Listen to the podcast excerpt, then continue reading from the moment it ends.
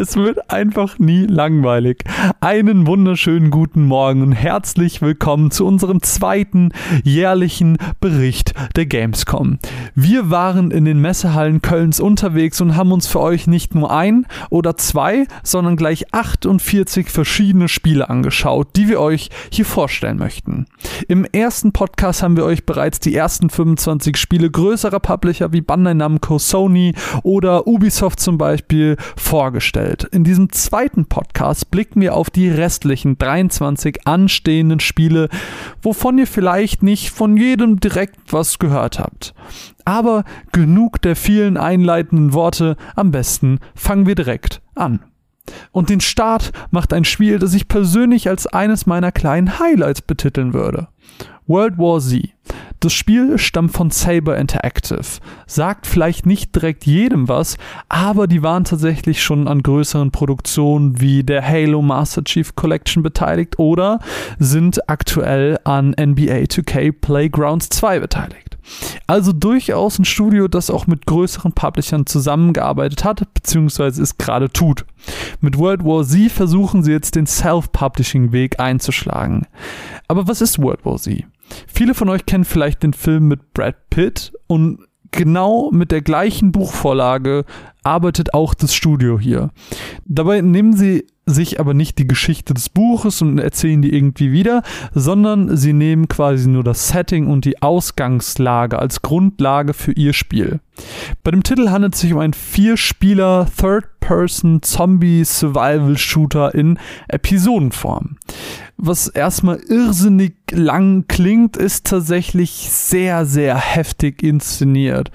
Und damit meine ich nicht nur die Optik jeder der aktuell drei geplanten Episoden spielt in einem anderen Ort der Welt mit anderen Charakteren. Zusammen mit unseren Freunden oder irgendwelchen Randoms im Internet spielen wir online die Story. Ob es einen Couch-Koop geben wird, konnte zum jetzigen Zeitpunkt noch nicht gesagt werden.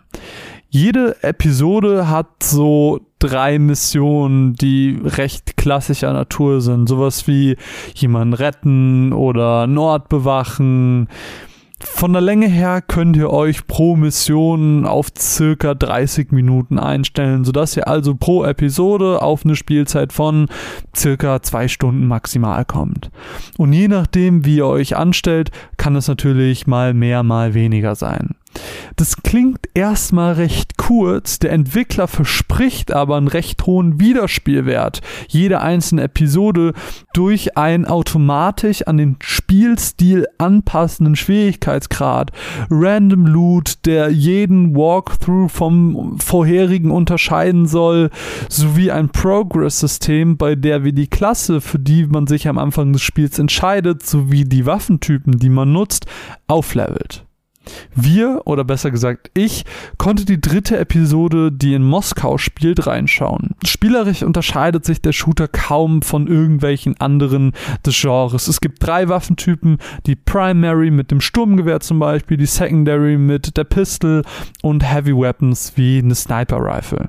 Aber es gibt auch ein paar ausgefallenere Waffen. Ich hatte zum Beispiel eine mit Zündladung versetzte Armbruchs, was mega war ja, natürlich hat man auch noch so ein paar Granaten dabei, die dann natürlich schöne Splatter-Effekte in den Zombie-Massen verursachen. Was das Spiel besonders macht, ist die eigens entwickelte Engine, die den Zombie-Massen ihre ganz eigene Physik gibt und es ihnen erlaubt, sich irgendwie an Wänden aufzutürmen, wie irgendwie hunderte Zombies gegenseitig auf sich draufklettern und so höhere Ebenen erreichen. Gerade so diese Massen von bis zu, keine Ahnung, 100 Zombies ist jetzt keine konkrete Zahl, aber diese großen Massen, die gleichzeitig auf einen drauf zulaufen, ist schon tatsächlich sehr, sehr imposant und äh, spielerisch cool anzusehen. Vor allem, wenn sie sich eben gegenseitig als Leiter benutzen, das ist schon, ist schon recht einzigartig. Ruckler, Bugs oder sonst irgendwas, was man tatsächlich bei so einer hohen Anzahl an NPCs erwarten würde, ist gar nicht aufgetaucht so. Äh, kleiner Fun-Fact auch, was ich ganz cool fand, gerade bezüglich der Zombies, wenn man stirbt, ist ja ganz normal, man wird ausgenockt und wenn man dann nicht revive wird, dann stirbt man. Und wenn man dann stirbt, dann steht der eigene, tote Charakter wieder als Zombie auf und bekämpft die eigenen Freunde. So, und bis man respawnt, kann man tatsächlich dann diesem Zombie dabei zusehen, wie er das macht. Das ist ganz cool. World War Z ist ein Highlight, das gar nicht so viele auf dem Schirm hatten, hatte ich das Gefühl. Was man aber definitiv mal im Blick behalten sollte. Das Spiel wird Ende 2019 mit seiner ersten Episode erscheinen. Ich für meinen Teil freue mich schon sehr. Der nächste Titel, über den wir sprechen wollen, ist von Behavior Interactive und hat mich aufgrund seines asymmetrischen Gameplays erstmal ein bisschen an Evolve erinnert. Death Garden heißt das Spiel, ist seit Anfang August im Early Access und stammt von den Dead by Daylight Machern. Aber worum geht's genau? In Death Garden spielen fünf Runner gegen einen Hunter. Um ein Match zu gewinnen, müssen drei der fünf Runner aus der Map entkommen. Der Hunter auf der anderen Seite gewinnt also, sobald er mindestens drei Runner ausschalten kann. Besonders wird das Gameplay von Death Garden durch zwei verschiedene Aspekte. Zum einen spielt sich ein Runner komplett anders als ein Hunter. Der Spieler, der den Hunter spielt, hat quasi einen ganz normalen First-Person-Shooter. Die Runner dagegen spielen in Third Person und alles ist viel mehr auf die dynamischen, parkourartigen, schnellen Bewegungen ausgelegt. Hier geht es weniger ums Kämpfen. Sie können den Hunter nicht töten. Der zweite Punkt, den das Spiel besonders macht, ist die sich stetig ändernde Map. Zwar wird immer im selben Wald gespielt und auch die einzelnen Elemente sind da gleich, aber die Map an sich ändert sich in jeder neuen Spielrunde. Und die Runden an sich sind auch gar nicht so lang. Laut Entwickler braucht ihr für eine Runde im Schnitt gerade mal 8 Minuten. Und gespielt wird übrigens in einem von zwei verschiedenen Modi. Es gibt einen klassischen Punkterobern-Modus und einen das haben sie als Gather and Deliver beschrieben, wo man zum Beispiel irgendwie einen Schlüssel holen und abliefern muss. Das Spiel läuft auch übrigens komplett in 60 Frames per Second. Zwischen den Matches geht ihr dann quasi in eine Umkleidekabine, die euer Hub darstellt. Hier könnt ihr die Klassen eurer Runner wechseln, wo es by the way gesagt drei verschiedene gibt. Mehr sollen da aber auf jeden Fall noch kommen. Ihr könnt eure Charaktere customizen und euch mit Freunden zusammenfinden. Ziel der Entwickler ist es, ein Spiel zu schaffen, das nicht Pay to Win ist und wo alle Gameplay-Updates kostenlos sein sollen. Egal, ob du gerade anfängst oder schon 100 Stunden im Spiel bist, alles, was euch unterscheidet, ist euer persönlicher Skill in den einzelnen Seasons des Spiels soll auch keiner irgendwie Nachteil haben, wenn er erst später ins Spiel kommt. Als Reward gibt's hier tatsächlich nur Titel, die eurem Namen hinzufügen könnt und selbst die werden mit jeder Season resettet, sodass jeder mit jeder neuen Season am selben Punkt anfängt. Death Garden ist bereits seit zwei Jahren in Entwicklung, soll 2019 final gelauncht werden und ich muss sagen, ein bisschen neugierig bin ich tatsächlich schon. Ich finde das Konzept von asymmetrischen Gameplays ja immer tatsächlich recht spannend. Immerhin kann man sich hier aussuchen, ob man Runner sein möchte oder nicht. Das war bei Evolve anders.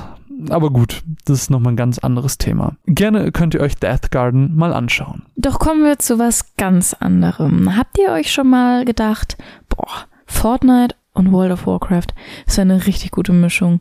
Dann habe ich jetzt freudige Nachrichten für euch. Wir haben uns auf der Gamescom nämlich ein Spiel angeschaut, das genau in diese Richtung gehen möchte, nämlich Rent. Das Survival-RPG wurde vom amerikanischen Studio Frostkeep entwickelt, dessen Mitarbeiter schon am originalen World of Warcraft, aber auch an neueren Spielen wie Overwatch mitgewirkt haben. Rent bietet euch eine riesige, vielseitige und fabelartige Welt mit starken Einflüssen der nordischen Mythologie, wie zum Beispiel mit der Welt Midgard oder dem Weltenbaum Yggdrasil. Das Spiel selbst ist teambasiert, sprich ihr sucht euch am Anfang eine von drei Fraktionen aus, die sich gegenseitig bekämpfen.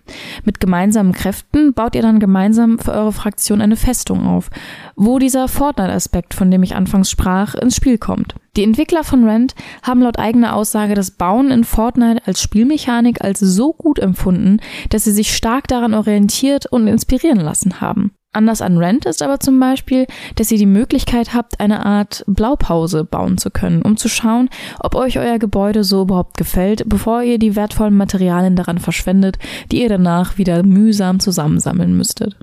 Solltet ihr dann eure Festung aber mal verlassen und die weite Welt von Rent erkunden, wird euch schnell auffallen, wie vielseitig diese ist. Während die Jahreszeiten um euch herum auch stetig wechseln, die natürlich auch Einfluss auf die Umgebung haben, unterscheiden sich aber auch die Areale stark voneinander. Von Schneeregion bis Spinnenwald ist alles dabei. Beim Erkunden werdet ihr dann nicht nur auf feindliche Monster treffen, sondern auch auf Mitglieder der gegnerischen Fraktionen, die es natürlich auch auf euch abgesehen haben. Zum Glück habt ihr eine weite Auswahl an Waffen und ausreichend Ausrüstung, die ihr immer weiter hochcraften könnt, um euch zu verteidigen. Durch feindliche Begegnungen sammelt ihr Spirits, die ein wichtiger Faktor sind, um den Sieg für eure Fraktion zu holen. Diese deponiert ihr dann nämlich in eurer Festung, wodurch ihr immer weiter nach oben in Richtung des Weltenbaums Yggdrasil gelangt. Das Team, welches zuerst den Baum erreicht, gewinnt die Runde. Das mag jetzt vielleicht simpel klingen, doch das Ganze wird zu einem richtigen Krieg zwischen den drei Fraktionen. Eine Runde beziehungsweise fast schon ein Zyklus geht dabei nämlich ein bis zwei Monate und ist gefüllt von Events, die eure Fraktion verletzbar machen und Raids der gegnerischen Parteien. Doch am Ende der gewaltigen Schlacht gibt es dann ein Gewinnerteam, das sich wacker geschlagen hat. Wir haben schnell gemerkt, dass Rent versucht, viele Genres miteinander zu verbinden und dabei immer darauf achtet, das Feedback seiner Spieler zu nutzen, um das Spiel zu perfektionieren. Denn ihr könnt Rent jetzt schon im Early Access auf Steam für 29,99 Euro erwerben. Ich habe jedenfalls großen Respekt davor, was die Entwickler von Frostkeep da auf die Beine stellen wollen und ich denke, dass Fans vieler verschiedenen Genres mit Rent viel Freude finden werden. Ja, servus, ich bin der Daniel von Crowd Gaming, äh, dort Chefredakteur aktuell und ja, macht Spaß, bin auf der Gamescom, fühle mich gut. Ähm, zu meinen äh, Lieblingsspielen, also die Highlights, ganz klar, Cyberpunk von CD Projekt, also es war mega geil, optisch Wahnsinn. Ähm, auch das Gameplay hat mir sehr, sehr gut gefallen. War einfach auch eine coole Show. Also die CD Projekt Red äh, wieder sympathisch wie eh und je. Ja, also jedes Jahr aufs Neue eine Freude dorthin zu gehen. Highlight Nummer zwei, ganz klar für mich persönlich, äh, Darksiders 3. Tolle Optik. Ich stehe einfach auch hart auf diese Geschichte und äh, freue mich schon auf die Fortsetzung um äh, die Story natürlich, wie es dann auch zur Vereinigung der vier apokalyptischen Reiter kommt. Also geiles Ding auf jeden Fall ganz kurz in den Consumerhallen ansehen, konnte ich mir zwei andere Spiele. Von Annapurna Interactive und Aurora 44 kommt das Spiel Ashen. Das Third-Person-Action-RPG soll wohl gerade durch seine nonlineare Story glänzen, die die Spieldurchläufe stark voneinander unterscheiden soll, je nachdem, wie man die Welt für sich selbst erkundet. Entsprechend ist es auch wichtig zu erkunden und immer wieder trifft man wohl auch auf andere Charaktere. Deren Leben besteht allerdings nicht, wie in anderen Spielen, darin, auf uns zu warten. Wie wir im Endeffekt mit anderen also interagieren, liegt bei uns und ist auch für das Spiel entscheidend. Spielerisch möchte Ashen in die Richtung der Souls-like-Spiele gehen. Optisch hat es mich persönlich an Air erinnert, also A-E-R von The Delic, wovon wir bereits im letzten Jahr berichtet haben. Storytechnisch spielt Ashen in einer dunklen Welt, in der nichts währt. Bis ein Licht, das Ashen erstrahlt und wir uns als Protagonist aufmachen, um dieses Licht zu schützen. Und hier startet dann auch unsere Hands-on-Session, wo ich ziemlich schnell feststellen musste, dass es sich brav einreiht in die schier riesige Zahl an Souls-like, wie man ja dann heute so so schön sagt. Es macht dahingehend einfach nichts neu, zumindest nichts, was wir gesehen haben, und es ist einfach ein anderer Klon dieser Reihe. Optisch ist das Spiel nett, aber auch nicht bahnbrechend. Vom Feature bezüglich der Interaktion mit anderen Leuten und der nonlinearen Story haben wir nichts mitbekommen. Wie auch. So, die Zeit war dafür halt einfach viel zu kurz. Ein wirkliches Interesse hat mir das Spiel leider nicht entlocken können. Schade, weil anfangs sah es doch und klang es auch sehr vielversprechend. Und genau dasselbe Fazit kann ich eigentlich schon fast beim nächsten Titel ziehen, denn auch auf dem Papier klang das VR-Survival-Spiel Nostos von NetEase wirklich cool. Angekündigt wurde es uns als Sword Art Online-artiges Spiel. Und eins muss man dem VR-Titel tatsächlich auch herhalten. Den optischen Look eines Anime trifft's wirklich gut und trotz dieser natürlich sehr naturfremden Optik funktioniert die Immersion richtig gut. Die Welt, in der wir reingesprungen sind, war eine, in der die Menschheit schon lange nicht mehr so war, wie wir sie kennen. Was man noch so findet, sind Relikte und Statuen. Mehr nicht. Dafür gibt's aber ganz andere Gefahren, wie riesige Monster, die durch diese offene Welt laufen oder Tornados, die einfach so auftauchen. Über ein Menü am Bauch konnten wir dann gefundene Waffen aufnehmen bzw. wechseln. Da gab es dann, was hatten wir? Wir hatten ein Gewehr, eine Armbrust oder eine Axt. Also es gab relativ viel dahingehend, was man ausprobieren konnte. Über das Menü auf der linken Hand konnte man dann noch zusätzliche Sachen koordinieren. Das Crafting zum Beispiel, wo man dann einen Helfer befohlen hat, dass er uns irgendwie einen Lagerplatz oder sowas bauen soll.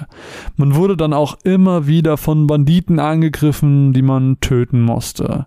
Und was jetzt alles cool und fun of fun klingt, war es im Endeffekt leider nicht. Man hat dem Spiel einfach seinen sehr, sehr frühen Entwicklungsstatus angemerkt. Jedes Mal, wenn wir gestorben sind, lagen wir, also die Leiche, noch noch bis zum Ende der Anspielsession auf dieser Map rum, sodass ihr am Ende, keine Ahnung, zehn Leichen von uns da rumliegen habt sehen.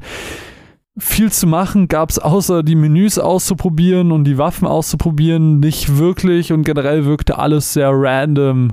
Vor allem dieser Tornado, von dem ich eben gesprochen habe, der einfach alles weggefegt hat am Ende. Nostos ist leider bei weitem nicht gut, zeigt aber, dass Fantasien wie Sword Art Online irgendwann tatsächlich möglich sein werden. Vielleicht nicht mit dieser VR-Generation, aber irgendwann könnte das Realität werden. Und mit dem Gedanken da rauszugehen, das reicht mir irgendwie schon. Aber wie sagt man so schön, Minus mal Minus ergibt Plus, oder? Also sollte auf zwei eher doofe Sachen was sehr Gutes folgen. Und deswegen habe ich mir eines meiner Messe-Highlights auch für genau diesen Moment gerade aufgespart. Das Spiel, das ich meine, kommt von Iceberg Interactive und heißt The so Sojourn. The Sojourn. So Sojourn. Oder wie man es auch ausspricht. Das kriege ich irgendwie nie hin. Ähm, bei dem Spiel, dessen Name nicht richtig ausgesprochen werden kann, handelt es sich um einen von Portal inspirierten First-Person-Hardcore-Puzzler. Hardcore, weil es in den späteren Leveln vermutlich sehr schwer wird. Die Kernmechanik des Spiels ist aber relativ simpel. Über vier verschiedene Wege, einen festgesetzten Punkt oder über Portale beispielsweise, gelangen wir in eine Art alternatives Universum. Diese vier verschiedenen Wege werden über die vier verschiedenen Chapter noch nacheinander eingeführt. Und dieses alternative Universum, das der Entwickler selbst als Darkness bezeichnet hat, da können wir mit bestimmten Objekten interagieren. Darunter zum Beispiel eine Statue, mit der wir über Teleportation quasi die Plätze tauschen können. Oder es gibt auch eine Harfe, die dann bestimmte Wege, kaputte Wege temporär zumindest wieder zusammensetzen kann. Und außerdem wird später noch ein Artefakt etabliert als sekundäre Spielmechanik quasi, um mal ein bisschen auf den letzten Podcast bezüglich Rätseln in Videospielen zu verweisen. Und dieses Artefakt lässt die entsprechenden Objekte permanent aktiv sein. Das heißt, selbst dann, wenn wir nicht in der Darkness sind. Das Spiel erzählt sich selbst über, wie gerade eben schon erwähnt, vier Chapter, wobei Chapter 1 17 verschiedene Puzzle hat, so als grobe Orientierung. Insgesamt warten vermutlich geschätzt so sechs bis sieben Spielstunden auf euch. Besonders sind neben der eigentlichen Spielmechanik noch zwei weitere Dinge zu nennen. Zum einen ändert sich der Look und die Umgebung in jedem Chapter. Das ist ganz cool und sorgt für die nötige Abwechslung. Zum anderen möchte The, so The Sojourn, The Soldier, fuck, jetzt habe ich es schon wieder gesagt, eine Geschichte erzählen. Eine Geschichte darüber, wie bedeutungsvoll das Leben ist und dass wir alle unsere ganz persönliche Vision im Leben finden sollen. Neben dem Erzähler, der später ins Spiel eingefügt werden soll, sollen die Statuen, die wir in den verschiedenen Leveln immer wieder finden, dazu beitragen, die Message des Entwicklerstudios zu verstehen. Auf mich wirkt es alles wirklich perfekt. Die Rätsel am Anfang der einzelnen Kapitel waren angenehm schwer, aber nicht zu frustig, um die neu eingeführten Spielmechaniken zu verstehen. Die Idee, die sie mit der Geschichte haben, klingt interessant. Hier bleibt nur die Umsetzung abzuwarten. Ich bin verliebt in The Sojourn, welches 2019 für die PS4, Xbox One und den PC erscheinen wird. Das Release dürft ihr wirklich auf gar keinen Fall verpassen. Moin, ich bin Nils von Rocket Beans TV. Mein Highlight war bisher Cyberpunk. Ich war in der Präsentation und das sieht sehr, sehr geil aus. Das ist von den Witcher-Machern. Und äh, da habe ich richtig Bock drauf. Ich weiß nicht genau, wann es rauskommt, aber das, was ich gesehen habe, hat mich ziemlich begeistert. Es ist im, äh, ja, in einem Cyberpunk-Universum, in einer fiktiven Zukunft. Äh, Leute haben alle irgendwelche Implantate. Ähm, es sieht mega cool aus, coole Charaktere, nette Dialoge und ich freue mich richtig drauf. Wenn das die Qualität hat, die Witcher hatte, dann wird das auf jeden Fall ein Blockbuster. Und um wie im letzten Podcast nochmal den Blick oder einen Blog einem einzigen Publisher zu widmen. Wir waren auch bei Head Up Games und haben uns drei Spiele da angeschaut. Der wunderbare Gregor hat uns eingeladen und uns ein bisschen durchs Portfolio geführt. Den Anfang macht Trüberbruck, das Point-and-Click-Adventure der Bild- Tonfabrik, die unter anderem auch das Neo-Magazin Royal produzieren, spielt im Jahr 1967 und hat einen amerikanischen Physikstudenten namens Hans Tannhauser als Protagonisten. Hans kommt zu Beginn des Spiels in den schönen kleinen Luftkurort Trüberbruck in Deutschland. Gewonnen hatte die Reise in einem Gewinnspiel. Gut, so richtig daran erinnern, dass er an einem Gewinnspiel teilgenommen hat, kann er sich jetzt nicht. Aber ist ja auch egal. Ist ja schließlich alles umsonst. Richtig weird wird's erst, als er auf einmal Unterlagen vermisst aus seinem Zimmer. Irgendwer muss da eingebrochen sein. Trüberbruck soll im Laufe seiner Geschichte einen Twin Peaks-artigen Mystery-Flair versprühen. Was mich persönlich vom Spiel überzeugen konnte, war aber nicht dieser Flair, sondern vielmehr sein Humor. Beispielsweise waren wir in einem Level in so einem geheimen Labor, wo der hauseigene Roboter eine Tür bewachte, durch die wir durchgehen wollten. Wir mussten den dann quasi überreden, dass er uns durchlässt. Das Labor war schon bestimmt Jahrzehnte nicht mehr besucht. Wir machen dem Roboter also klar, dass der eigentliche Professor weg ist und wir einfach sein neuer Freund werden können und er uns dann einfach durchlassen kann. Freunde helfen Freunden ja pfiffig wie er aber ist, merkt er aber dann, dass wir dann auch weg sind, wenn er uns die Tür aufmacht. Und wie wir aus dieser glimpflichen Situation aber rauskommen und generell, was in Trüberbruck los ist, das erfahrt ihr dann, wenn das Spiel für den PC, die PS4, Xbox One sowie die Switch erscheinen wird. Wann genau kann ich euch nicht sagen. Was ich euch aber sagen kann, ist, das Spiel wird für Freunde des Point-and-Click-Genres ein Hit, so das müsst ihr spielen. Und das nicht nur, weil für die nötige Authentizität in Deutschland mit Jan Böhmermann, Nora Tschirner und vielen weiteren bekannten Leuten dem Spiel eben ihre Stimme verliehen wird, auf Deutsch. Ganz wichtig, finde ich immer ganz wichtig, dass deutsche Charaktere Deutsch sprechen so trifft es halt nicht ab, wisst ihr? Und auch nicht nur, weil sie so viele Orte tatsächlich nachgebaut haben, damit, wenn sie das im Spiel bauen, alles möglichst plastisch wirkt, was man an sehr kleinen Kamerabewegungen, die immer wieder, wenn wir durch den Raum laufen, passieren. So Trüberbruck hat sogar mich überzeugt als Mensch, der gar nicht so viel mit Point-and-Clicks zu tun hat. Und ich finde, das soll irgendwie schon was heißen. Deswegen behaltet das, wenn ihr dem Genre was abkönnt, auf jeden Fall im Auge. Ein anderes Spiel von Head Up Games, womit ich ehrlich gesagt gar nicht gerechnet habe, ist Textorcist. Eine Mischung aus Schnelltippspiel und Bullet Hell Shooter. Das klingt auf jeden Fall schon so irrsinnig, wie es im Endeffekt war. Wir schlüpfen dabei in die Rolle eines Exorzisten, der immer wieder Aufträge in sein Büro bekommt, um irgendwelche Dämonen aus irgendwelchen Leuten zu vertreiben. Dinge, die man eben als Exorzist so tut. Wer kennt's nicht? Ich glaube, die Geschichte ist fast schon zweit, wenn nicht sogar drittrangig in dem Spiel. Worum es wirklich geht, ist das Gameplay. Und ich habe es schon mal angedeutet. Es ist so eine Art modifizierter Bullet Hell Shooter. Bullet Hell Shooter sind ja eigentlich die Art von Spielen, wo Kugeln und Plasmabälle in einer lächerlich hohen Anzahl durch den Raum fliegen und man ausweichen muss und mit einer ebenso großen und lächerlichen Anzahl an Kugeln zurückschießen muss und so den Gegner und Bosse nacheinander tötet in einer Art Dungeon Crawler. Hier ist es ein bisschen anders. Bei dem Auftrag erwartet uns halt der besessene Mensch, der quasi als Boss fungiert. Und der schießt auf uns in toller Bullet-Hell-Shooter-Manier, wie ich es euch gerade eben erzählt habe, mit einer lächerlich großen Anzahl an Plasmakugeln. Den müssen wir ausweichen, aber anstatt zurückzuschießen, sprechen wir Gebete aus einem Buch. Teils in Englisch, teils in Latein. Spielerisch gesehen, also auf einer rein Gameplay-artigen Ebene, quatschen wir natürlich nicht in ein Mikro und lesen das ab, sondern wir müssen das alles fein, säuberlich, was da unten als Text eingeblendet ist, abtippen. Satz für Satz und Wort für Wort. Und währenddessen den Angriffen des Gegners ausweichen. Werden wir getroffen, droppen wir das Buch und können nicht weiter herum exorzistieren. Oder anderer Effekt, der sich ergibt, ist, dass sich ein Schleim über den Text häuft und erst nach einiger Zeit weggeht.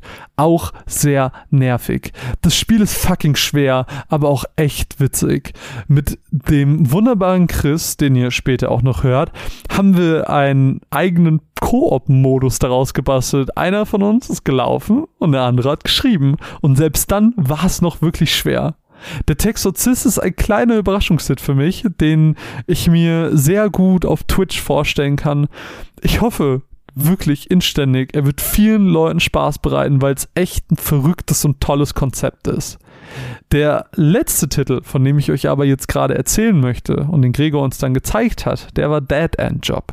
Das Spiel ist eine sehr Rand Stimpy inspirierte, cartoonige Version des Ghostbuster-Prinzips. Wir steuern dabei unseren lila-türkisen Protagonisten durch verschiedene Stages wie Hotelzimmer, Friedhöfe oder Bürogebäude und lassen ihn das machen, wofür er schließlich angestellt wurde: Gespenster aufsaugen. Dabei hat jeder Geist einen bestimmten Geldwert und ab einer bestimmten Anzahl gesammelter Geister gibt es ein kleines Power-Up, das wir uns aussuchen können. Hier und da findet man auch kleinere popkulturelle Referenzen, wie zum Beispiel die wir auch gesehen haben, die Windows-Büroklammer, die dann sagt, ich kann euch jetzt auch nicht mehr helfen, als hättest du das je getan. Besonders beliebt könnte das Spiel bei dem einen oder anderen Streamer werden, weil mit einem Feature des Spiels die Zuschauer darüber entscheiden können, welche Power-Ups der Spieler als nächstes bekommt wirklich spielerisch ist der Titel recht simpel. Das heißt, ihr schießt aus der Top-Down-Perspektive auf Geister, Geister verlieren HP, Geister haben keine HP mehr und werden dann stunned und wir saugen Geister auf. Easy as that. Natürlich sind die Bosse noch mal ein klein wenig anspruchsvoller, aber insgesamt lässt sich das auf dieses Gameplay hinunterbrechen. Mir persönlich hat der Titel weder vom Look noch vom Gameplay zugesagt und ich würde sagen, dass man den tatsächlich recht easy auslassen kann, weil es dann doch nicht so viel mehr hergibt als das, was ich gerade beschrieben habe. Einen wunderschönen guten Tag. Ich bin der Chris von Darf ich vorstellen und Trailer Schnack oder auch VT McFly auf Twitter. Bin dem Marvin äh, in die Arme gelaufen und der lässt mich jetzt nicht gehen, bis ich nicht ein paar Worte zu, zu einem Spiel sage. Also nehme ich, äh, wie soll es auch anders sein, Sekiro von From Software. Habe ich jetzt schon zweimal angespielt in zwei Tagen und es wird wahrscheinlich noch nicht das letzte Mal gewesen sein. Es ist fantastisch. Es sieht super aus. Ey, es ist die polierteste Demo, die ich je von den Jungs gesehen habe. Ist einfach so. Äh, es ist schneller als Bloodborne. Es ist, äh, es ist knallhart. Also ich habe den Boss schon gefunden in der Demo, ich habe ihn noch nicht getötet und ich kenne auch keinen, der ihn bis jetzt getötet hat. Es ist ein bisschen anders. Es verhält sich halt wahrscheinlich so zu Bloodborne, wie sich damals Bloodborne zu Dark Souls verhalten hat. Und es ist einfach ein Traum für, für Leute, die From Software lieben. Also ich kann, ich kann den 22. März gar nicht erwarten, wenn es nächstes Jahr rauskommt. Ich werde mir wieder eine Woche Urlaub nehmen und äh, jetzt stelle ich mich wahrscheinlich morgen früh gleich wieder bei den Jungs an und schaue, ob ich den Boss in den Arsch treten kann. Ich wünsche euch noch viel Spaß mit der Folge. Macht's gut. Servus. Aber auch Techland hatte zwei Spiele dabei, die einem sehr bekannten Franchise entstammen. Eines davon haben wir erst kürzlich ganz, ganz prominent auf der E3 in einem Trailer gesehen. Wovon ich rede? Dying Light 2. Dying Light 2 spielt 15 Jahre, nachdem die Menschen den Krieg gegen die Infizierten und den Virus verloren haben. Viele verschiedene Fraktionen versuchen sich in der Stadt breit zu machen. Eine davon sind die sogenannten Peacekeeper. Die Stadt war früher eine große, blühende Metropole. Heute ist sie nur noch ein Schatten ihrer selbst. In Dying Light 2 erwartet euch eine Welt, die viermal so groß ist als im Vergleich mit seinem Vorgänger. Im Zuge der Präsentation stand vor allem die Kraft der Entscheidung im Vordergrund. Dying Light 2 ist ein First-Person-Parcours-Spiel mit einem narrativen Sandbox. Wir bestimmen und gestalten die Welt selbst. Tagsüber erledigen wir Quests und helfen bestimmten Personen und Fraktionen. vielleicht ein kurzes Beispiel, was wir in der Präsentation hatten, was es aber, glaube ich, auch in dem Trailer gab. Wir gelangen zu einem Wasserturm. Dort haben wir die Option, dass wir entweder Jack und Joe, die wir dort antreffen, unterstützen oder dass wir sie bekämpfen und damit den Peacekeepern helfen. Sollten wir sie bekämpfen, verteilen die Peacekeeper daraufhin das Wasser aus dem Wasserturm frei an alle Leute. Die Gegend wird belebter, wir schalten Brunnen frei, wo wir unsere HP heilen können. Die Peacekeeper kümmern sich um Banditen in der Nähe und töten die Infizierten.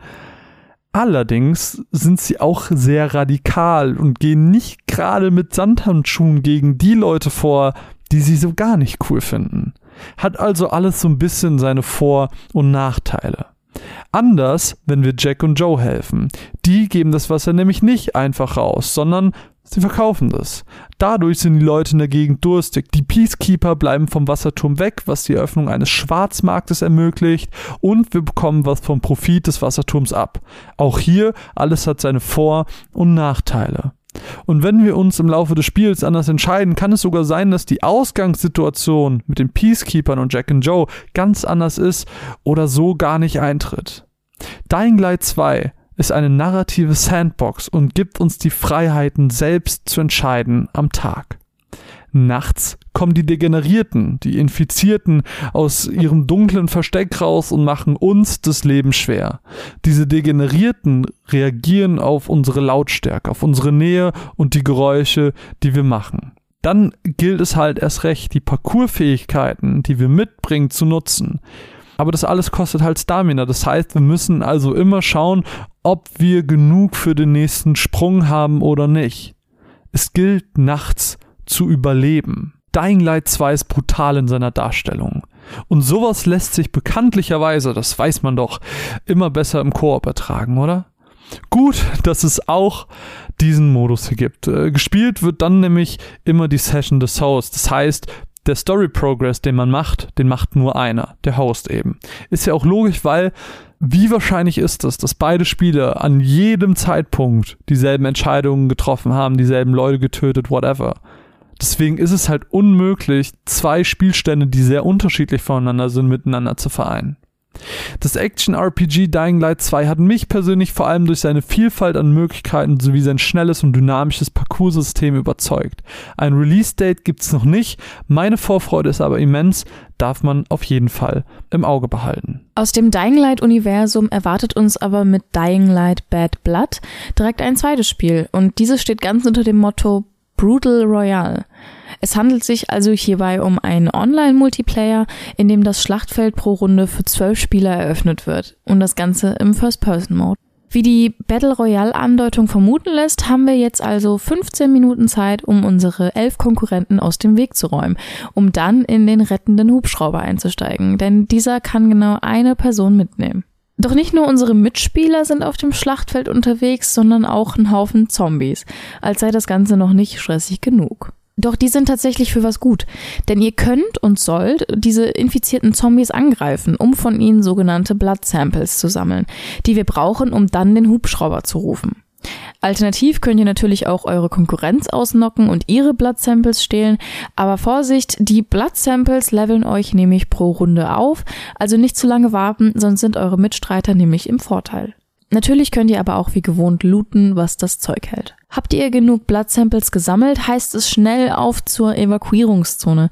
Das wird euch besonders schmackhaft gemacht durch den Parcours-Aspekt des Spiels, mit dem ihr euch wirklich smooth und schnell durch die verwüstete, infizierte Stadt bewegen könnt. Sollte euch doch noch ein Mitstreiter auf die Nerven gehen, bleibt euch leider nichts mehr anderes übrig, als zu kämpfen. Das könnt ihr natürlich mit den Waffen, die ihr gelootet habt, wie zum Beispiel Schwerter, Hämmer oder auch Sensen, aber auch Kram zum Werfen, wie zum Beispiel Molotow-Cocktails. Und solltet ihr es wirklich schaffen, als einziger in den Hubschrauber zu steigen, dann ziehe ich respektvoll meinen Hut vor euch. Ich bin leider in den drei Runden, die wir auf der Gamescom anspielen durften, beinahe direkt gestorben. Während sich Marvin allerdings richtig gut geschlagen hat und auch so aussah, als hätte er den Spaß seines Lebens. Wenn ihr also diesen Spaß auch erleben möchtet, dann habt ihr dazu ab September im Early Access auf Steam die Möglichkeit dazu und erhaltet dazu noch exklusive Skins. Toll finden wir aber, später soll das Ganze noch als Free-to-Play-Titel angeboten werden und ein Konsolenrelease ist bereits auch angedacht. Die Ingame-Käufe sollen übrigens nur kosmetischer Natur sein, um jegliches Pay-to-Win zu vermeiden. Ich persönlich werde spätestens mit dem Konsolen-Release nochmal in Dying Light Bad Blood reinschauen und meine verletzte Ehre wiederherstellen. Und ich weiß, dass Marvin wahrscheinlich gerade vor Vorfreude auf das Spiel Luftsprünge macht. Überleben heißt es aber auch in 60 Parsecs, in dem am 18. September für den PC erscheinenden Sci-Fi-Adventure von Robot Gentleman habt ihr wirklich nur 60 Sekunden Zeit, bis alles in die Luft geht. Also schnappt euch, was euch irgendwie zwischen die Finger kommt. Suppe, Tape, Batterien, Crewmitglieder, einfach alles. Denn wenn die 60 Sekunden vorbei sind und ihr seid nicht im Rettungsshuttle, dann war das Spiel tatsächlich relativ sehr, sehr kurz für euch. Solltet ihr es aber schaffen, dann wartet ein sehr textlastiges Survival-Adventure auf euch. Doch bevor alles losgeht, müssen wir uns erstmal einen Captain für unser Schiff aussuchen. In der aktuellen Demo gab es zwei verschiedene, final sollen es aber fünf werden. Die einzelnen Captains unterscheiden sich in ihren Fähigkeiten und Stärken. Der eine ist vielleicht sehr stark, eine andere Kapitänin dafür sehr agil. Selbiges gilt für die Crewmitglieder, die wir alle aufsammeln. Im Weltall angekommen wird das eben erwähnte Adventure in Form von einzelnen Tagen gespielt. Sprich, anfangs kriegen wir einen kleinen Bericht über das, was so passiert ist und wie es unserer Crew geht. Wir verteilen Rationen und äh, pro Tag können wir auch eine Entscheidung treffen, die auf die Stimmung der Crew oder deren Tätigkeiten abzielt.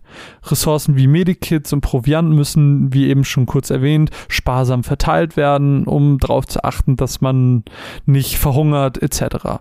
Und natürlich wäre es langweilig, wenn wir dann einfach nur im Weltall rumschweben würden und irgendwann sterben. Also können wir auch auf Planeten, die wir sehen, zufliegen. Und dort können wir Crewmitglieder dann rausschicken auf Expeditionen, Materialien sammeln, die dann wiederum fürs Crafting-System, das neu ist, genutzt werden können und darauf neue Proviante oder irgendwie, keine Ahnung, Medikits oder sowas machen zu können. Also Verbrauchsgegenstände. Das Ziel des Spiels ist es, so lang wie möglich zu überleben.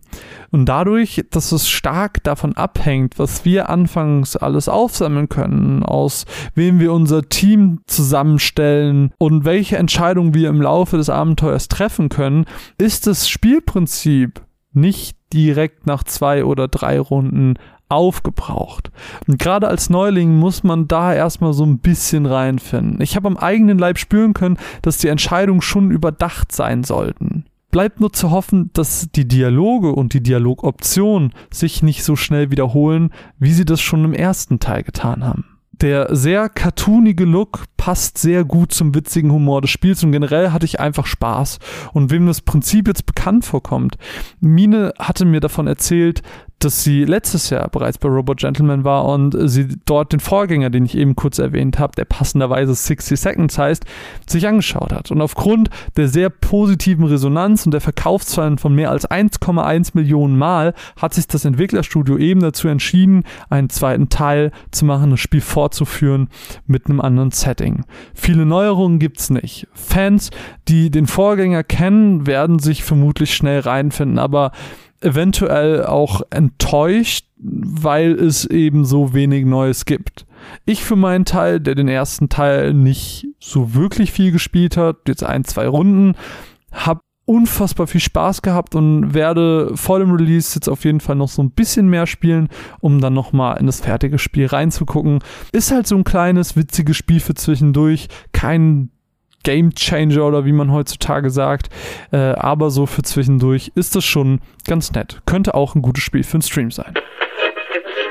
Hi, ich bin die Bea von Free to Play. Äh, ich gebe hier meinen Senf zu meinem Most Anticipated oder Lieblingsspiel auf der Gamescom ab und ich versuche das einfach so kurz wie möglich zu halten. Ähm, also ich habe Pico Nico angeguckt und Pico Nico, da hatte ich das Privileg mit dem Developer selbst zu sprechen und der war einfach nur unfassbar lieb und obwohl ich Pico Nico anfangs eher nicht so cool fand, äh, so von der Grafik her, das hat mich einfach nicht gecatcht, sage ich mal. Aber der hat da mit mir offensichtlich ein sehr erfolgreiches Verkaufsgespräch geführt und jetzt werde ich mir das ziemlich sicher mal ansehen, wenn das äh, bald draußen ist. Das nächste ist natürlich Most Anticipated äh, Cyberpunk, aber naja, das ist halt irgendwie so eine given. Also das hat wahrscheinlich jeder auf seiner Liste. Und natürlich Pokémon. Ich habe heute tatsächlich schon Pokémon gespielt. Ich habe einen Bisasam gefangen. Ich habe mich so gefreut, als es da so doof aus dem Gras rausgekrochen habe. Ich war verliebt. Also mega Bock. Und auch bei mir ein Herzensthema Spyro. Weil es war so mein Kindheitslieblingsspiel und das erste Spiel, das ich auf 100% ausgespielt hatte. Und ja, macht Bock. Ich werde wahrscheinlich wieder zurückfallen in meine Spyro-Sucht aus meiner Kindheit. Aber das war's von mir. Dankeschön. Hallo, hier ist der Miki von Free to Play und ich stehe hier gerade mit dem Marvin und darf über Messe-Highlight reden. Und das habe ich gerade eben erlebt. Ich kam nämlich gerade von Capcom, habe da Devil May Cry 5 gespielt und es macht unglaublich viel Spaß. Der Soundtrack ist der Wahnsinn wieder. Äh, man hat Nero gespielt, den Typen, der einen Dämonenarm hatte in 4, der hatte so einen Metallarm, den man austauschen kann. Das Gameplay ist wieder schnell wie immer, es geht back to the roots und ich bin unglaublich begeistert und gehypt und freue mich drauf, wenn das bald erscheint. Ja, das war's auch schon. Hallo, hallo, hier ist Yvonne von Free to Play. Äh, ich sitze hier auf der Gamescom und äh, soll ich kurz erzählen, was mein Highlight bisher war. Wir haben Tag 2. Ähm, ich war gestern bei äh, Zodiac Interactive und habe ein Abenteuer-Indie-RPG angezockt und zwar Tales of the Neon Sea. Das ist ähm, richtig, richtig cooles Spiel. Ich war sehr begeistert davon. Ich bin in diesen Termin so reingeschlittert. Das war ein echter Glücksgriff. Und ähm, ich muss sagen, der ganze Look ist sehr, sehr cool. Es ist alles so 80s-artig irgendwie. Die Spielewelt hat sehr schöne äh, Neonfarben, wie, das, wie der Titel auch schon erzählt. Es ist eine sehr mystische Stimmung. Alles so ein bisschen Stranger Things-weibig und darum halt genau mein Ding. Und ähm, ja, ich bin gespannt, was die restliche Messe noch bringt, aber bisher ist das definitiv mein Highlight und da freue ich mich sehr drauf. Ähm, ja, das war es soweit von mir. Tschüss! Recht viele Spiele wurden auch bei der Entwicklerpräsentation von Calypso gezeigt. Calypso könntet ihr vermutlich am ehesten durch Tropico kennen, der sympathischen Wirtschaftssimulation mit einem Hauch von El Presidente. Und auch El Presidente meldet sich mit einem neuen Titel im kommenden Jahr zurück. Tropico 6 wird im Januar 2019 für den PC und später im Sommer für die Konsolen erscheinen. Im Spielprinzip des Aufbaustrategiespiels hat sich nicht viel getan, außer dass alles mehr werden muss. Denn auch El Presidente reicht eine Insel irgendwann nicht mehr aus. Er braucht mehr. Und deswegen habt ihr in Tropico 6 erstmalig die Möglichkeit, weitläufige Inselgruppen zu besiedeln, die sich auch in ihrer Optik unterscheiden. Die einzelnen Inseln könnt ihr mit Tunneln, Seilbahnen und Brücken verbinden und so eure Tropikianer erstmalig auf völlig neue Art und Weise transportieren. Außerdem müssen die Inseln ja auch irgendwie gut aussehen, oder? Und dafür sorgen dann die neuen Raids und Hides. In den Raids schickt ihr die Bewohner eurer Insel auf Seefahrt und macht sie zu Piraten. Irgendwo muss ja auch das Geld für die Schweizer Bankkonten herkommen. In den Heights schickt ihr Agenten in andere Länder, die euch Weltwunder und Denkmäler mitbringen. Warum sollten auch die anderen viel dümmeren Länder was haben, was in eurer Bananenrepublik einfach viel besser aussehen würde? Es gibt nur eine Sache, die das Ganze besser machen würde. Nicht ein, nicht zwei, sondern gleich drei zusätzliche El Presidente. Weil unserem El Presidente, den lieben wir. In Tropico 6 könnt ihr mit bis zu vier Spielern im Koop spielen und das geht zusammen, aber auch kompetitiv. Ein wahrer Simulationstraum, oder? Selber spielen konnten wir den Titel erstmal nicht. Das alles wurde uns in wenigen Minuten präsentiert. Optisch schön anzusehen war es trotzdem. Wer sich schon mal ein Tropico angeschaut hat, der weiß auch, dass die Reihe eigentlich immer recht gute Bewertungen bekommen hat und generell überzeugen konnte. Also übt schon mal euer schönstes Diktatorlächeln und überlegt euch irrsinnige Sachen, die ihr euren Bewohnern versprechen könnt, aber niemals einhalten werdet. Im Januar können dann alle PC-Spieler mit Tropico 6 loslegen. Da ich durch die Siedler und Anno momentan im Hype für die Art von Spielen bin, freue ich mich tatsächlich auch hier schon drauf. Ein Blick reinzuwerfen schadet also auf gar keinen Fall einen weniger realistisch ambitionierten Stil, sondern einen simplifizierteren im Vergleich zu Tropico, hat Rise of Industry. Rise of Industry geht einen ähnlichen Weg. Auch hier handelt es sich um eine strategische Wirtschaftssimulation, wo wir als aufstrebendes Unternehmen uns zu Beginn des Spiels eine Stadt für unser Headquarter aussuchen. Erstmalig gestartet müssen wir uns natürlich überlegen, was für eine Art von Betrieb wir eigentlich führen wollen. Möchten wir Handel betreiben, etwas produzieren, Rohstoffe sammeln oder doch mehrere Sachen gleichzeitig davon machen? Und je nachdem, wie wir spielen und spielen wollen, können sich einzelne Spieldurchläufe natürlich auch ändern und voneinander unterscheiden. Bei egal welcher Art von Gebäuden die wir bauen wollen, müssen wir aber zwei wichtige Faktoren beachten. Zum einen, wie viel Geruch erzeugt das Gebäude und zum anderen, wie laut ist es. Entsprechend müssen wir auch planen, wo unsere Produktionsstätten und Handelshäuser stehen können überhaupt, um die Stadt nicht zu stören. Und ähnlich wie bei Anno hat auch hier jedes Item sein ganz eigenes Rezept für die Herstellung. Vielleicht dazu auch ein kleines Beispiel. Äh, keine Ahnung, wir müssen zum Beispiel Wasser gewinnen, um dann unsere Trauben gießen zu können. Und diese Trauben gehen dann in den Shop und werden verkauft. Recht einfaches Beispiel. Komplizierter wird's dann aber beim Auto, das Gummi für die Reifen braucht, das Glas für die Scheiben braucht und, und, und, und, und. Ihr merkt, insgesamt warten über 100 Einzelprodukte im Spiel auf euch. Erstmal produziert, muss es dann aber auch noch vertrieben werden. Und das können wir entweder selber übers Micromanagement machen, wenn wir aber faule kleine Lümmel wie ich sind, dann können wir das auch äh, über den Marktplatz automatisch regeln lassen.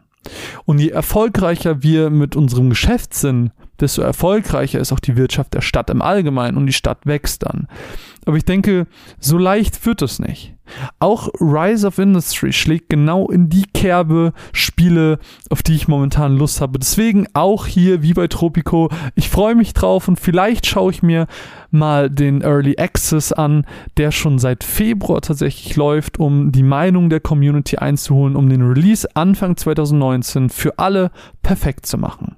Der Erfolg eures Erbauten ist aber auch im Project High Rise wichtig. Das Spiel kommt nämlich in der Architects Edition im Herbst für PS4, Xbox One, den PC sowie die Switch raus. Auch hierbei handelt es sich um eine Aufbau-Wirtschaftssimulation.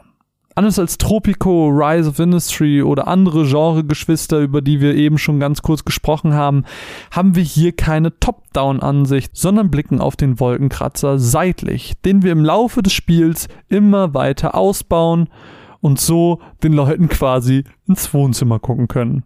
In Project High-Rise seid ihr nicht nur Erbauer, sondern auch Manager dieses Gigakomplexes. Ihr müsst dafür sorgen, dass natürlich auch das passende Geld reinkommt, so einen riesigen Wolkenkratzer zu bauen. Also müsst ihr nicht bloß Wohnungen anbieten, sondern auch Restaurants, Spas, Büros, Geschäfte, Nachtclubs.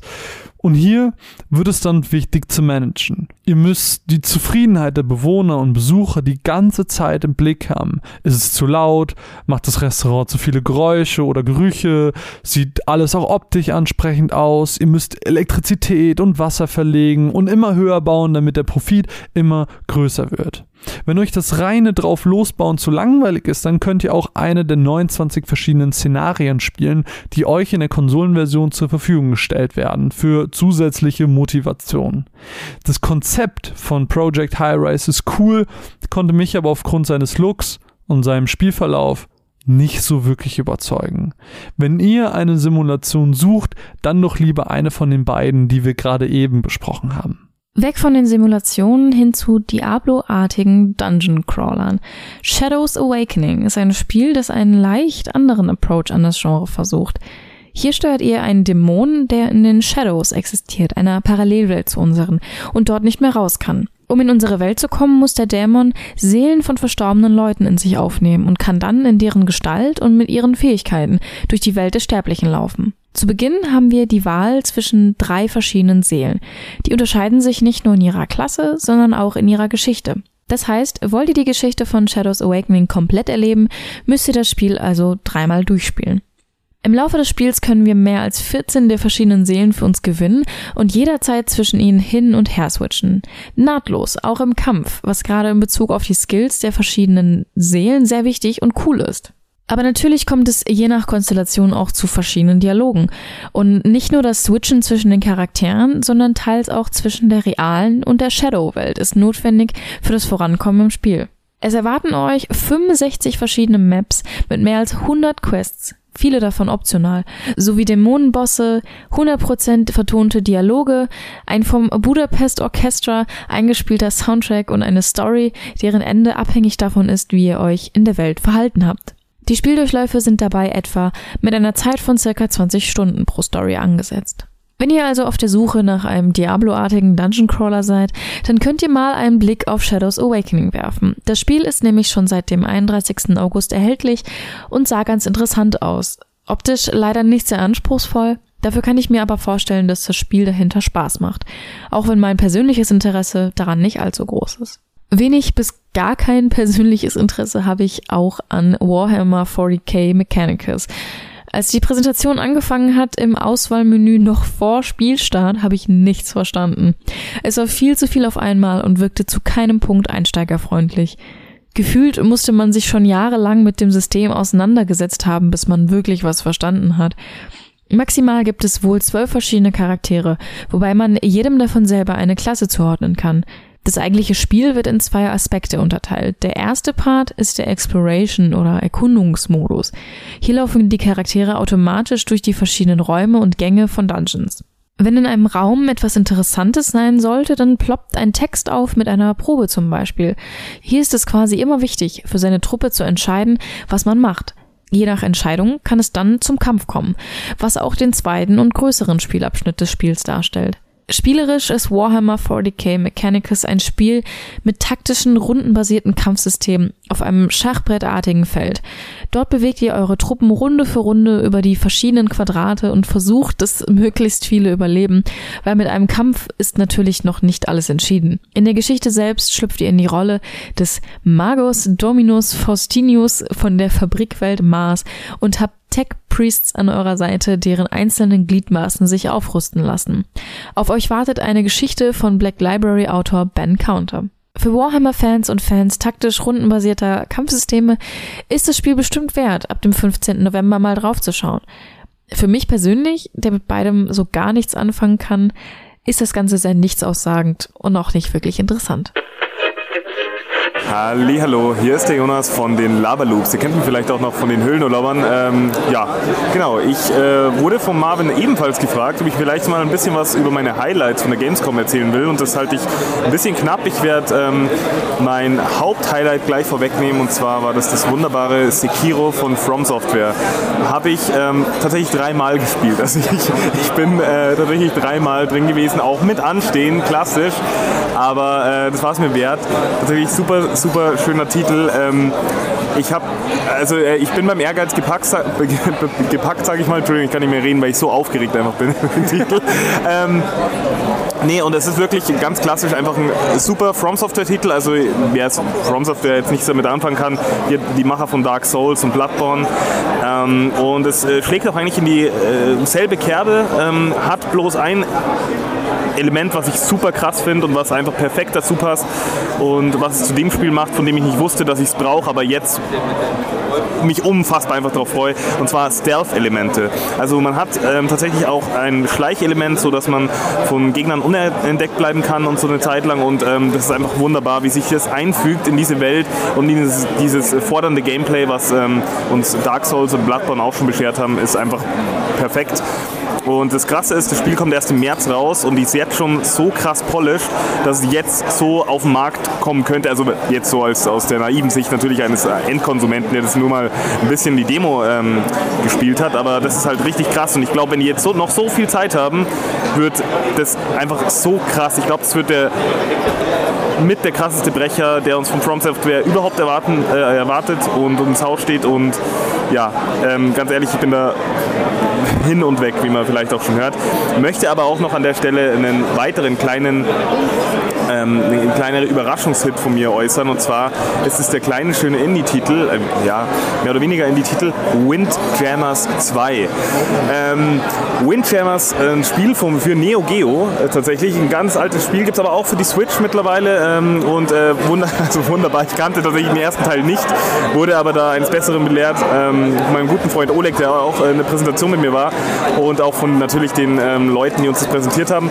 Und ähm, Windjammers ist ein ähm, Frisbee-Spiel, aber ein äh, extrem Frisbee-Spiel. Also es ist wirklich, ähm, hat schon ein bisschen was von einem Versus Fighting Game, also was wie Richtung Street Fighter. Stellt euch Street Fighter vor, bloß statt dass ihr mit den Fäusten kämpft, kämpft ihr mit Frisbees. Und äh, wirklich, das kann so krass schnell werden und so fordernd mit ähm, Special Attacks und so weiter. Ähm, schaut euch das an. Also das äh, Windjammers 2 war jetzt auch geheim, also wir wussten auch alle nicht, so auch als Presse oder so wusste keiner, dass es rauskommt. Ist jetzt aber vor ein paar Tagen angekündigt worden und äh, offiziell ähm, ja, benannt worden und es ist so verrückt, dass ich jetzt nochmal einen zweiten Teil von so einer alten Marke auf, ähm, nicht aufwärmen will ich gar nicht sagen, klingt so negativ konnotiert, äh, sondern einfach nochmal aufgreifen, wirklich so eine alte IP und jetzt nochmal so was Geiles raushauen. Das schaut fantastisch aus. Ich freue mich schon sehr darauf, das äh, über unzählige Stunden lang mit Kumpels im Couch-Koop zu spielen oder auch Online-Koop, wenn es das geben sollte. Mega. Also wir halten das auf dem Schirm und ähm, ja, vielen Dank, dass ich hier einen Beitrag dazu leisten durfte. Ich wünsche euch allen viel Spaß, allen Runaways-Zuhörern. Ähm, liebe Grüße nach draußen. Ja, bis dann. Ciao. Bei dem nächsten Titel haben wohl die meisten von euch bei der Ankündigung erstmal ganz kurz aufgestoßen. Verständlich, weil als es hieß, es kommt ein offiziell lizenziertes Game of Thrones Aufbauspiel, haben die meisten vermutlich erstmal ans gute alte Schlacht um Mittelerde aus dem Herr der Ringe Universum gedacht. Mann, waren das gute Zeiten damals so. Ja gut, was wir hier kriegen, ist ein Browser-Game. Und als sie uns angepriesen haben, wie eng sie mit HBO zusammenarbeiten, damit auch der Look zur Serie passt, dachte ich mir, ja gut, vielleicht ist es ja trotzdem cool. Es, es kann ja immer noch werden. Aber nee, es sieht einfach wie 0815 Kacke aus. Sorry, dass ich so dreck bin, aber wenn man auf die Frage, wie denn das Monetarisierungsmodell ausschaue, weil das ja ein Free-to-Play-Browser-Games oft so ein bisschen der Dealbreaker ist, und man dann antwortet, dass man sich da noch nicht so wirklich drauf geeinigt hätte und noch nicht wisse, wie das aussieht, dann weiß ich für mich, das wird Pay to Win. Es wird alles doppelt und dreifach kosten und deswegen will ich auch gar nicht mehr darüber reden. Wenn ihr Game of Thrones Winter is Coming hört, meidet es. Ihr spart euch da vermutlich eine Menge Zeit. Und um diesen Blog aber mit viel tolleren Spielen aufhören zu lassen, lasst uns über zwei Spiele reden, die Raw Fury uns gezeigt und vorgestellt hat. Der schwedische Indie-Publisher hatte nämlich zwei Titel im Gepäck, die sehr interessant für den einen oder anderen von euch sein könnten. Der erste Titel ist Nightcall. In Nightcall schlüpfen wir in die Rolle eines Taxifahrers in Paris. Der Twist, wir sind auf der Suche nach einem Killer, der sich mit Taxis zwischen den einzelnen Tatorten hin und her bewegt. Eine Polizistin zwingt uns dazu, bei den Ermittlungen zu helfen. Sollten wir uns weigern, droht uns aus irgendeinem Grund, den wir nicht kennen, der Knast. Und die findet bestimmt was so wie die drauf zu sein scheint. Genau deshalb sind wir am Tag der normale Taxifahrer, der sich über Trinkgeld über Wasser hält und damit seine Miete, das Taxi und die Ermittlung so ein bisschen finanziert. Nachts werden wir dann aber zum Detektiv, der die gesammelten Hinweise versucht zu kombinieren, um den Killer am Ende zu finden. Und das Coole dabei ist, die Passagiere, die wir tagsüber rumfahren, haben teilweise auch Hinweise für uns. Insgesamt warten im Spiel über 75 verschiedene dieser Passagiere, wodurch jede, wodurch einzelne Spieldurchläufe auch dadurch sich unterscheiden, weil wir einfach andere Passagiere und damit andere Hinweise haben. Alle Hinweise werden dann für den finalen Dialog wichtig, die wir dann gezielt einsetzen müssen. Schaffen wir es nicht, kann es sogar sein, dass der Killer uns tötet. Und so cool auch alles klingt, wie das Spiel wirklich aussieht, weiß ich nicht. Mir wurden nur so ein paar Ausschnitte hier und da gezeigt, Bilder, spielen konnten wir nicht, sodass wir zum rein spielerischen nichts sagen können. Nightcall ist ein nicht lineares, narratives Spiel, das 2019 erscheinen wird. Das Konzept gefällt uns prinzipiell schon mal. Wenn spielerisch dann auch noch ansprechend ist, äh, dann solltet ihr den Release auf jeden Fall im Auge behalten. Dazu wird aber bestimmt zu späterem Zeitpunkt mehr kommen. Ebenfalls 2019 erscheinen wird der zweite Titel von Raw Fury, Mosaik. Mosaik ist ein Spiel, das uns quasi einen Spiegel vorhalten möchte. Es möchte uns zeigen, die Stadt ist ein lebendiges Wesen und verschlingt uns alle. Wir alle, wie auch der Protagonist des Spiels, sind einfach nur ein kleines Zahnrad in dem großen Stellwerk der Industrie und Gesellschaft. Wir ordnen uns unter, sei es bestimmten Normen oder Chefs in irgendwelchen Firmen. Wir alle machen das, was wir machen sollen. Wir funktionieren und verlieren uns selbst. Jeder geht seinen eigenen Weg. Wir vergessen das Miteinander. Mosaik möchte uns dazu ermutigen, Umwege zu gehen, nicht der Masse zu folgen. Aber wie veranschaulicht das Spiel diese Sachen? Zum einen über die Farben. Folgen wir dem Strom, ist alles sehr dunkel und grau, sehr eintönig. Gehen wir aber mal aus der Masse, gehen wir einen anderen Weg, dann werden wir belohnt. Nicht aber mit Trophies oder Goldmünzen oder so, sondern mit einem Sonnenaufgang, der uns auf einmal Farbe ins Spiel bringt. Und während wir so unseren Weg laufen, können wir auch ein Minigame auf dem Handy unseres Protagonisten spielen, dessen einziges Ziel es ist, einen Button immer und immer wieder zu drücken. Langweilig. Aber es tötet halt die Zeit. Und je länger wir in dieser App sind, desto unschärfer wird alles um uns herum. Und vielleicht kennt ihr das ja auch. Diesen Tunnelblick, wenn man sich in einer Sache so sehr verliert, dass man alles andere gar nicht mehr wahrnimmt. Und genau sowas hat unser Protagonist auch. Der beispielsweise irgendwie einen Schmetterling auf einmal sieht und dann fragt er sich, wo dieser Schmetterling wohl als nächstes hinfliegt. Und ohne es zu merken, steuern wir auf einmal nicht mehr unseren Protagonisten, sondern den Schmetterling. Und den können wir dann versuchen, durch die einzelnen Passagen, Levelabschnitte durchzuwinden. Es kann aber auch sein, dass er stirbt. Das Spiel an sich und dessen Grafik sind sehr minimalistisch. Die Grafik selbst würde ich nicht mal als sonderlich gut bezeichnen. Und trotzdem hat der Titel ein paar Aspekte, die zwar sehr arzi-fazi sind, aber trotzdem gut funktionieren könnten. Wenn ihr also mit einer solchen Art Indie-Spiel liebäugelt, dann solltet ihr den 2019er Release von Mosaik euch nicht entgehen lassen. Hi, ich bin Leonie und ich komme von Zockwork Orange. So, ich erzähle heute von meinem Highlight. Auf der einen Seite ist es äh, Trüberbruck, das ist so ein, von Head Up Games, das ist so ein Adventure-No-Action-Spiel. Man ist Hans Tannhauser, so ein Quantenphysiker, richtig geil. Und dann kommt man nach Deutschland, richtig super. Es wird von Daniel Böhmermann, ist damit, Daniel sage ich schon, Jan Böhmermann ist da äh, Sprecher und äh, Max von Lutzdorf oder so ist auch Sprecher. Und die machen nicht nur die englischen Sprecher, sondern auch die deutschen. Das fand ich geil, das sieht ein bisschen aus wie Monkey Island. Und ähm, ich mag Point and Click sehr gerne. Das Thema ist, also zentrale Themen sind Freundschaft und Heimat und das kann nur gut werden. Das andere, was ich richtig geil fand, war ähm, die ganze die ganze Vorstellung von Bandai Namco, eine Stunde gab es Präsentation und hatte meine anderthalb Stunden Zeit, alle sechs Spiele oder was es, das, was es da gab, einfach anzuspielen. Ähm, die sind aber gekappt, also man kann ab einem bestimmten Punkt nicht mehr weiterspielen, dann steht dann auch Thanks for Playing und dann kann man ein neues Spiel starten und da konnte ich alles anspielen, es war richtig nice, man hat einen richtig guten Einblick in alle Spiele gekriegt das war's so. Ein Geheimtipp möchte ich jetzt aber dann doch noch hinzufügen. Ein Geheimtipp wäre Tales of Neon Sea. Das kommt aus China. Es ist ein Retro-Style Cyberpunk Pixel-Style. Ja, ich habe das so abgeschrieben, wie der Herr es gesagt hatte. Ähm, man ist ein Detective. Das ist auch, das ist nicht richtig Point and Click, aber ähm, man kann in verschiedene Rollen schlüpfen. Er hat irgendwie Probleme, so, man ist nicht ganz sicher und man kann zwischenzeitlich eine Katze spielen. Du wirst die Katze spielen und dann musst du auch investigieren. Und zwar richtig geil. Es war richtig Bombe.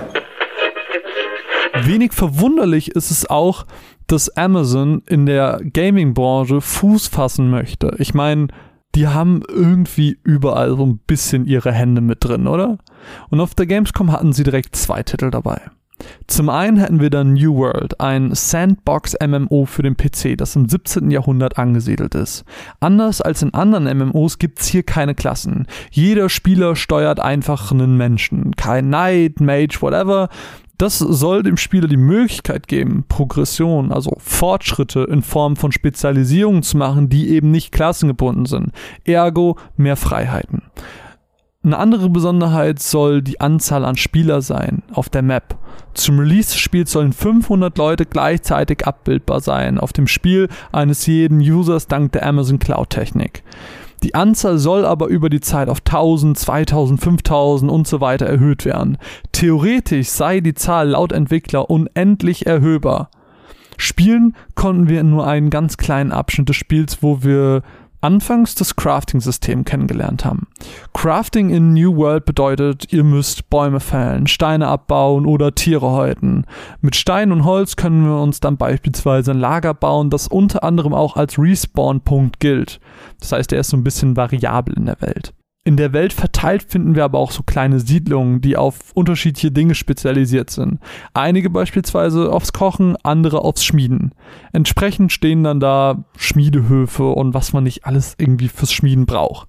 Der zweite Part, den wir spielen konnten, war das Einnehmen einer Siedlung, denn in New World sind wir Teil einer Fraktion.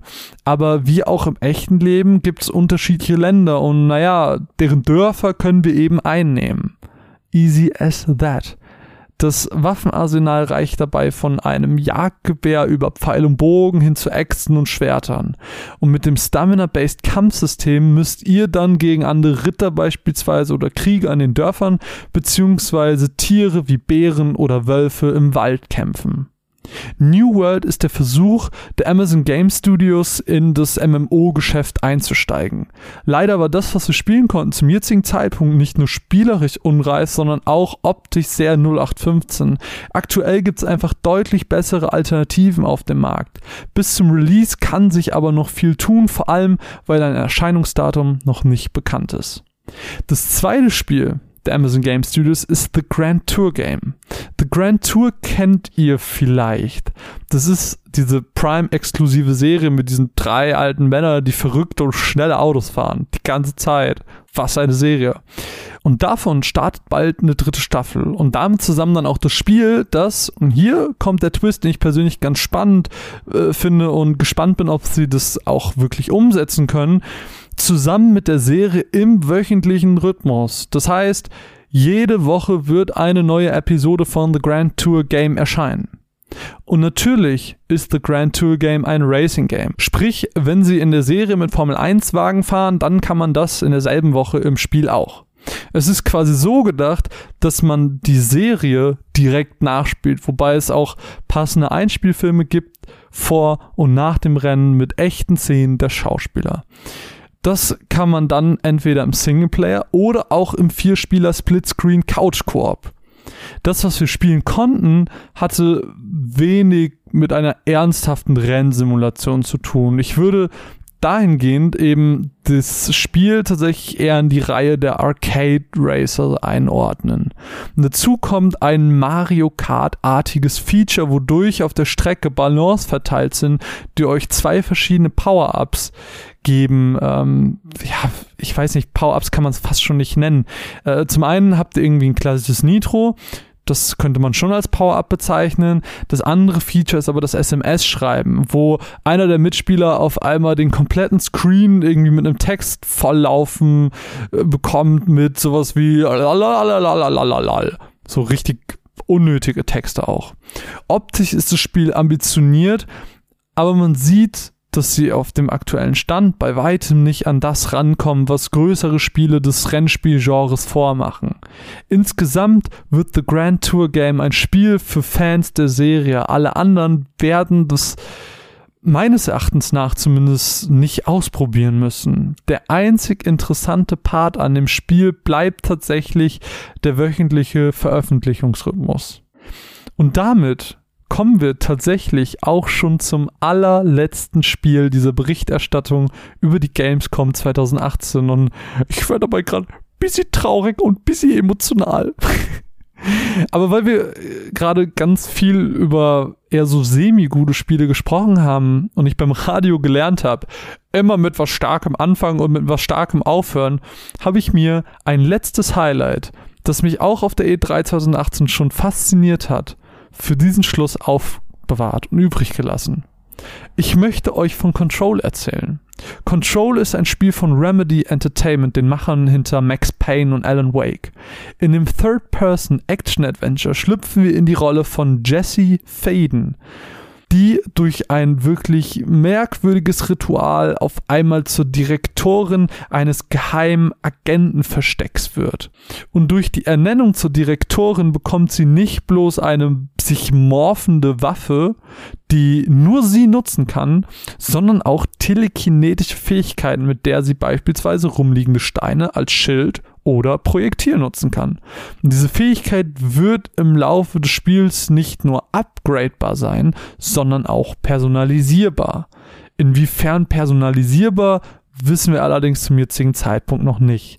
Was wir wissen ist, dass sie sich durch dieses Upgrade-System zum Beispiel an eine Fähigkeit kommt, mit der sie für kurze Zeit schweben kann.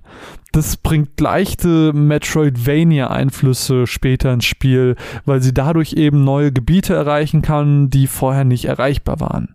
Schön war auch zu sehen, wie die Umgebung sich zerstören lässt.